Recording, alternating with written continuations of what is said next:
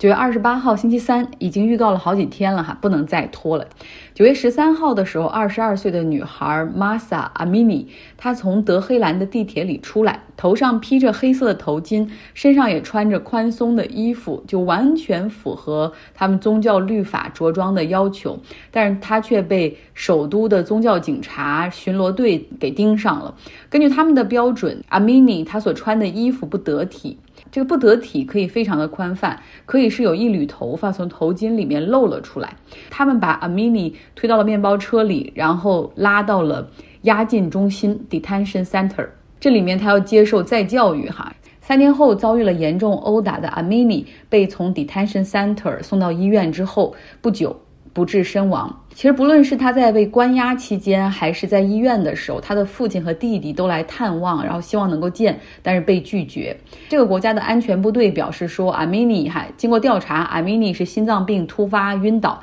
并没有遭受到任何殴打。但是根据医院流出的他当时入院的照片和信息，包括他脑部的 CT 扫描的照片，都证实他头部遭遇过严重的撞击，导致颅骨骨折，这是他死亡的原因。阿米尼的家乡在伊朗西北部，是库尔德省，那里率先爆发了反抗，之后迅速蔓延到了八十多个城市，也包括首都德黑兰以及非常宗教保守的这个城市库姆和马什哈德。很多女性在公共场所、在社交媒体上都摘掉了，并且烧毁了自己的头巾，还有人用剪刀把自己的头发给剪了，以此作为声援阿米尼的方式。他们呼喊着三个词儿哈，就是 “women” 女性、“life” 生命、“freedom” 自由，然后以及 “death to dictator”。十天过去了，根据媒体的报道，大概有七十六名示威者被打死，一千二百多人被捕，其中也包括二十多名记者。那么这个国家实际上在过去十五年里面出现过三次比较严重的大规模的反抗，有二零零九年当时选举丑闻，还有数百万这个时候是受过教育的这种城市居民涌向。街道，然后对于疑似操纵选举哈，然后以保证强硬派的这个保守派的总统可以当选，阻挠改革感到愤怒。第二次呢，是在二零一七年到一八年，有数十个城市啊是反抗这种高通胀还有疲软的经济，然后他们和上一次一样哈，也遭到了这种武力的压制。到二零一九年的时候，当时这个政府忽然宣布提高汽油价格，你想啊，一个原油产国，然后又其实又。因为受到经济的封锁，又不怎么出口，哈，居然你还要涨油价，引发了当地百姓多地的长达一周的反抗。和之前几次相比，那这一次的反抗可能结果也是一样的，哈，就是最后被压制，然后销声匿迹。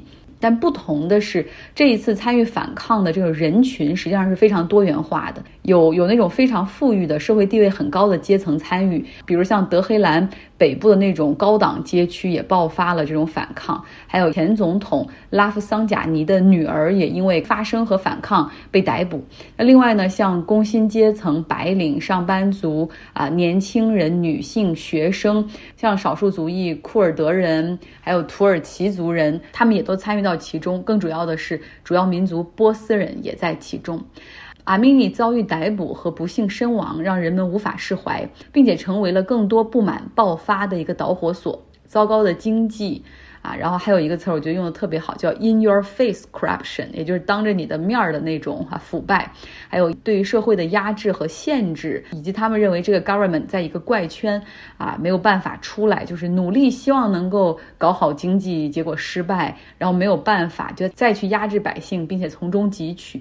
有一个摘掉头巾的女性哈站在镜头面前说：“今天我们既然可以站到这里，我们就什么都不怕，因为我没有什么好失去的。”总统莱西是一个保守派的代表，他在维持宗教权威性上毫不含糊哈。再加上现在最高领袖呃哈梅内伊的身体其实是非常糟糕的，所以这个时候对于这些反抗的压制不能显得虚弱，要更加加倍强硬才对。哈梅内伊今年八十三岁了，在九月上旬的时候，他接受了肠根阻的手术，取消了所有的会面和后面的这种公开露面的这种计划，目前是在卧床休息的状态。关于他身体的状况，这一直是这种头号机密和非常敏感的哈。在一九七九年的时候，这个国家爆发了革命哈，然后获得胜利果实的是宗教领袖霍梅尼，而哈梅内伊是他的门徒。在一九八九年霍梅尼去世的时候呢，哈梅内伊接受了这个专家委员会的选举哈，然后成为了最高领袖。那这个专家委员会一半是最高领导人单方任命的，还有一半是这个伊朗司法机构的负责人去任命的哈。所以这样来看呢，曾经担任这个司法部长的莱西哈，是他非常有可能成为。最高领袖的接班人，这个国家又是一个有非常特殊的政体，不论是这个议会和总统哈，还是有条件的选举产生，但是那个最高领导人就是一旦选出以后高于一切。莱西是非常希望能够成为这个接班人的哈，那这就是他表现的最佳的时刻了。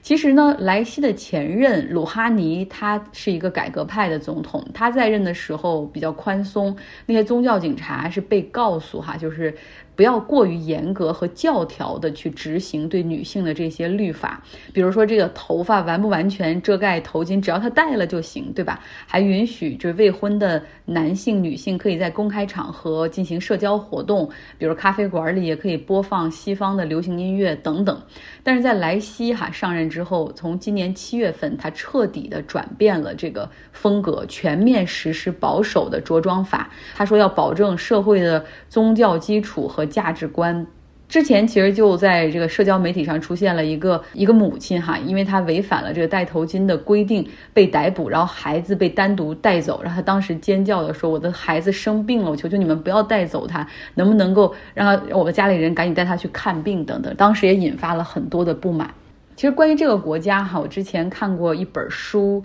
叫做《Persian Puzzle》，就是波斯的谜团，讲述了这个国家的近代历史，其实很有意思的。在十九世纪末的时候，当时卡扎尔王朝已经到了第四代君主，叫纳赛尔丁沙。这个国王他嫌弃本国的这些军队实力太弱，然后去俄国访问的时候，觉得他们那个哥萨克兵团很好哈，就向沙皇借了一支这个哥萨克兵团。最初呢，来到这个波斯的哥萨克兵团只有五十多人，然后主要是负责帮忙招募并且训练哈波斯人。然后在这个兵团里面，后来就出现了下一个王朝的这个国王哈，叫李萨汗。他呢有阿塞拜疆的传统，就是这个哥萨克兵团的人。他后来呢掌握军权之后，通过政变上台，哈，推翻了这个上一代的这种国王。在一九二六年，自己四十八岁的时候加冕称帝。他上台之后，对这个宗教也不是很痴迷，所以他就大举推进现代化的建设、世俗化，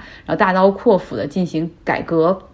比如修铁路啊，然后开办德黑兰大学，他还把这个国家的名字从波斯改为 Iran。Iran 呢，其实是有雅利安人的国度的意思，就是因为好像雅利安这个人种的概念，所以他后来对希特勒以及纳粹德国充满了好感。又因为后来发现了石油，让这个国家有了进入现代化的资本，去修路，然后通电，引进汽车啊，然后建立财税体制，办央行，进行世俗化的教育，提倡穿西装，女性可以受教育，必须要摘掉面纱，甚至允许离婚。然后同时呢，也改进了医疗卫生等等。但是它也有很糟糕的一面哈。这个李萨汗他也大量的敛财，并且低价的去收购土地，比如。比如说，他通过政府让这个水道改路来强迫这些地主低价的把土地卖给他，所以到一九四一年的时候，他作为国王的个人哈，他就拥有这个国家百分之十五的土地。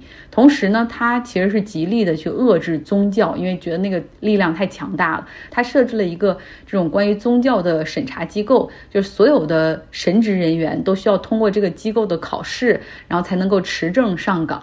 也引发了宗教保守派人群的不满，加上那些年经济又很糟糕，所以百姓也就很厌恶他。然后后来呢，因为这个二战开打之后，呃，苏联和英国就觉得你既然和纳粹眉来眼去，你必须离开哈。后来他就妥协之下就离开了这个国家。然后他二十一岁的长子巴列维继位，成为了这个国家新的国王，同时也成为了这个英国和美国的代理人。这个巴列维呢，他也希望继续延续他父亲的风格去改革哈，承诺啊来进行君主立宪制，下放权力给议会。嗯，但是后来呢，又觉得好像这个权力很容易就失去了，然后他就开始去干涉政府的事务。啊，同时呢，就还有大量的购买西方的武器哈，然后来获得欧美更多的支持，然后又扩军哈，然后恢复军队的实力，确保军队可以为他所用，来继续控制这个国家。那个时候因为有有石油，然后他们又把石油给国有化了，所以是有很大的财力能够保证社会的稳定，以及这种政府的投资，然后就业，然后公务员，包括福利等等。但是不巧的是，进入七十年代之。后，这个油价开始下跌，财政非常的紧张，他们不得不暂停和放缓所有基础设施的建设，比如说由基建所带动的四十万的就业岗位就。消失了，这些人就失业了。后来政府也停止对这种小的工商业的补贴和贷款，然后也停止招新的公务员，所以大批的毕业生之后毕业就失业哈。然后呢，他们希望能够通过控制物价、控制工资来应对这个危机，反而引发了更大的危机。那这些都是一九七九年啊这个国家革命的一个重要推手。当然，在革命胜利的那一天之前，是爆发了大大小小很多次的反抗哈，但是都以失败告终。然后直到一九七九年的时候，哈，这个一蹴而就。当时多股势力就是大家拧成一股绳，哈，然后一起来推翻了这个巴列维王朝。然后这个时候到了迎接革命胜利果实的时候，好像很多势力、很多派别都认为自己有机会，哈，甚甚至当时，比如军队也有可能站出来去阻止这项革命。然后之后呢，也有这种 pro democracy 的一一个一个一个政党，他也有望掌权。然后他甚至还组成了一个联合政府。但这个时候，但这个时候流亡海外的什叶派的这个宗教领袖霍梅尼哈，忽然站出来，很正义的说：“大家先不要动哈，我们这个国家好不容易啊推翻了上面的这个恶恶魔国王，这个恶魔王朝，我们必须要确确保这个国家不要陷入内战，也不要分裂。来吧。”我来集中统一一下，然后咱们一起成立一个这种革命委员会啊，然后我们来共同商议这个国家未来的路线应该怎么走。因为他是很有威望的哈，然后这样的一个人，大家也觉得嗯可以，嗯，没有想到就是他在这个革命委员会里面成立出来，结果设置了大概五个比较核心关键的东西哈，比如这个革委会，它需要有政府的。承认总统的承认才可以生效，然后他当时就作为这个临时管事儿的人，所以他来任命啊，来挑选，所以这个革委会里面有七个是毛拉，然后七个世俗化的政客，还有两个将军哈，这都是他挑的人，然后下面一层在各地也都建了这个各地的革命委员会，然后其实都是以各地的这个呃 mosque。和毛拉为中心，就是以这种宗教组织为中心，然后在武力上呢，靠的是革命卫队。然后因为就是说，哎呀，我们不能相信军队，因为军队他们都是巴列维的人，而且都是经受这个，嗯，都受美国人的这个洗礼哈，因为他们都买美国的武器，受美国的训练等等，他们的忠诚度值得怀疑，所以打造起了一个新的这种以他们的这个革委会体系为依托的革命卫队。嗯，然后后面呢，怎么样有搞到钱？然后他们就搞了一个叫 Banias，我不知道该怎么翻译哈。然后就用来管理和分配王室的资产以及王室之前的一些公司。然后后面呢，又组建了一个可以速判速决的一个法庭哈。其实后面基本上就是一个以宗教为核心的法庭。那最后呢，这个霍梅尼给百姓一个公投的机会哈。然后就是说，你们是否同意？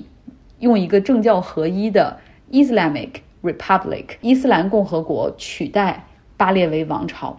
虽然有很多人拒绝投票，因为这是一个很难选的，这这不是一个这个国家的未来不是一个简单的一个选择题，对吧？因为你难道？不同意就是希望巴列维王朝继续继续存在吗？不能够这样简单的就是非 A 即 B，对吧？应该有一个更好的、更 fair 的一个选择的机会。但是参与投票的两千万人里面，百分之九十八的人是赞同，很多实际上是出于对巴列维王朝的一个憎恨。其实当时百姓还不清楚这个所谓伊斯兰共和国意味着什么。呃，制造出这个非常特殊的政体之后呢，霍梅尼又引用他们的圣书和圣训，哈，来强调这个律法要来作为管理社会的一个重要部分。比如说，女性必须要用头巾包裹住头发，要穿宽大的衣服，然后并且开始啊派上这个宗教警察上街巡逻。之后呢，实际上在一九八零年左右导致了激烈的抗议活动。毕竟在巴列维的时代，这个女性你甚至可以穿游泳衣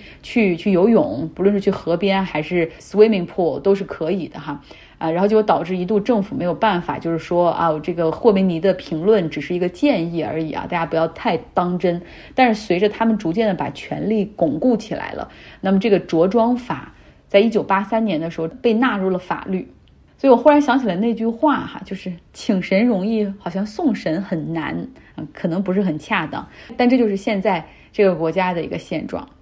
这就是今天的节目，其实还有很多很重要的新闻哈，今天没时间说了，明天再讲。这两天就是希望用一整期一整期十几分钟的时间，能够把一个话题说透。好啦，明天聊，